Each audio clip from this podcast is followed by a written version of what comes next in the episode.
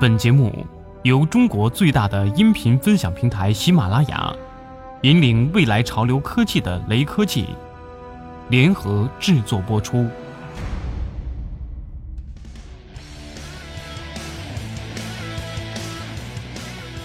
一大早打开网页，头条就被京东和阿里给抢占了。事情是这样的：昨天，京东向工商总局举报阿里扰乱电子商务市场秩序，称阿里胁迫合作商家。双十一期间只能选择一个平台参加活动，要么选择阿里，要么选择其他平台。然而，苏宁、国美一号店都没有表态，京东则站出来第一个表示不服，说阿里这样是店大欺客，损害了消费者和商家的利益。当然，这已经不是第一次天猫和京东有冲突了。过去几年的双十一前夕，这两家都会发生类似的一些事端。然而这次，京东说阿里扰乱电子商务市场秩序，笔者就特意去调查了一下。二零一五年九月二号，国家工商行政管理总局令第七十七号公布《网络商品和服务集中促销活动管理暂行规定》中明确指出，电商平台不得限制、排斥平台内的网络集中促销经营者参加其他第三方交易平台组织的促销活动。该规定已于十月一号正式实施。事情说到这里，京东一下子给自己塑造了三副面孔，对着工商总局是一副捏着鼻子哭诉阿里不对、大喊不公平的受害者形象；另一面则是面向大众，给人感觉一副大义凛然的形象，要站出来为公道声援的正义卫士；最后则是指着马云喊：“你若是感觉自己有实力和我玩，强东不介意奉陪到底。”无论哪一方面。都对京东有益，不管怎么吵怎么闹，都能给京东在双十一之前带来不错的曝光和预热。而今天上午，天猫相关负责人回应了京东的举报，大致意思是说，为了博得眼球，把碰瓷和炒作当事业，靠眼泪而不务正业是玩不过我们的。还来了句神回复：鸡实名举报了鸭，说鸭垄断了湖面，这梗隐含的深。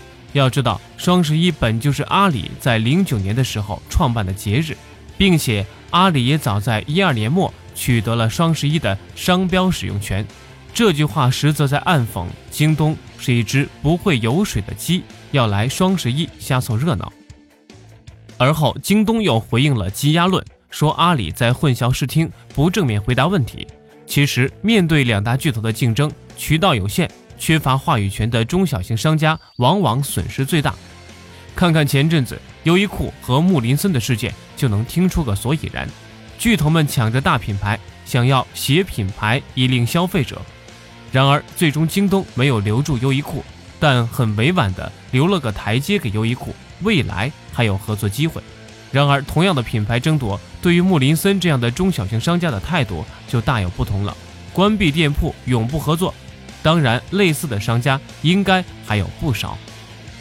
在巨头的激烈竞争下，他们受到的影响不仅仅只是今年的双十一活动计划被打乱，更长远的看，这些中小型商家也将会丧失多渠道发展的机会。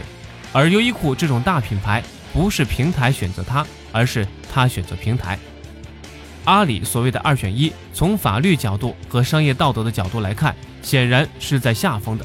但至于阿里有没有勒令商家二选一这件事情，其实很难查清楚。